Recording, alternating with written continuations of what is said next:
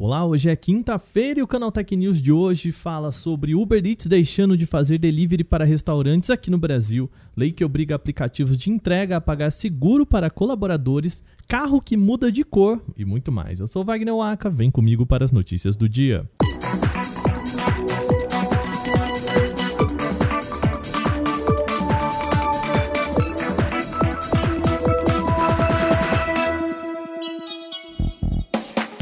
Uber Eats vai deixar de realizar entregas de restaurantes a partir de 8 de março. A empresa ainda diz que vai manter o aplicativo funcionando, mas nos setores de compras de supermercados e lojas especializadas. Contudo, as entregas devem ser feitas com o Corner Shop, também aplicativo da Uber.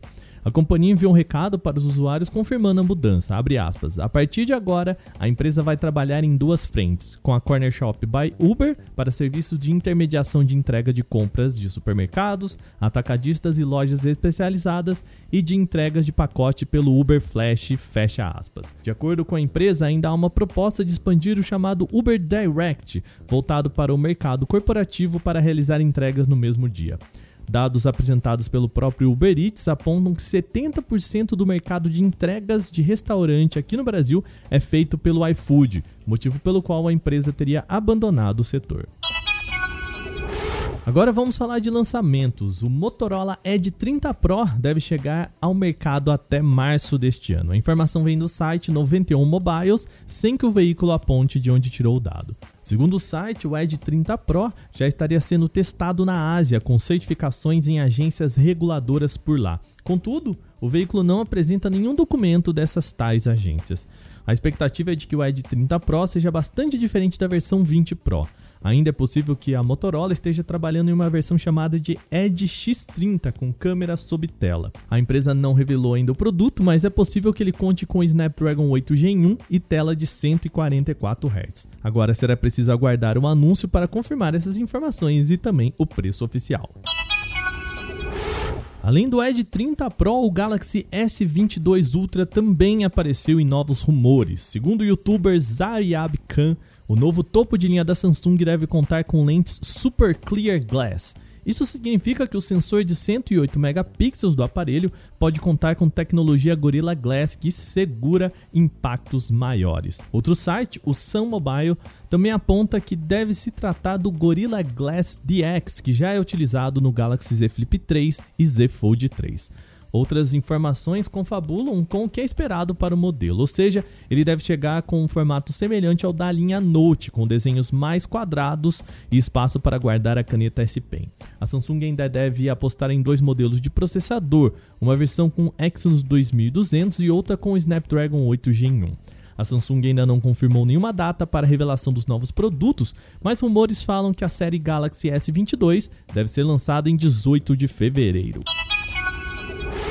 A BMW revelou um carro que muda de cor. É isso mesmo, o modelo é chamado de SUV iX Flow e pode intercalar entre as cores preto e branca com apenas um botão. O que permite isso é a tecnologia e-ink, a mesma usada nos Kindle.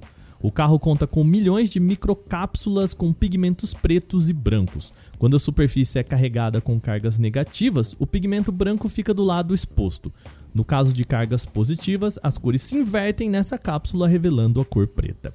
Além da mudança estética, é possível que a mudança de cor também ajude no controle de temperatura interna. Afinal, tons mais escuros tendem a reter mais da luz e esquentar mais facilmente.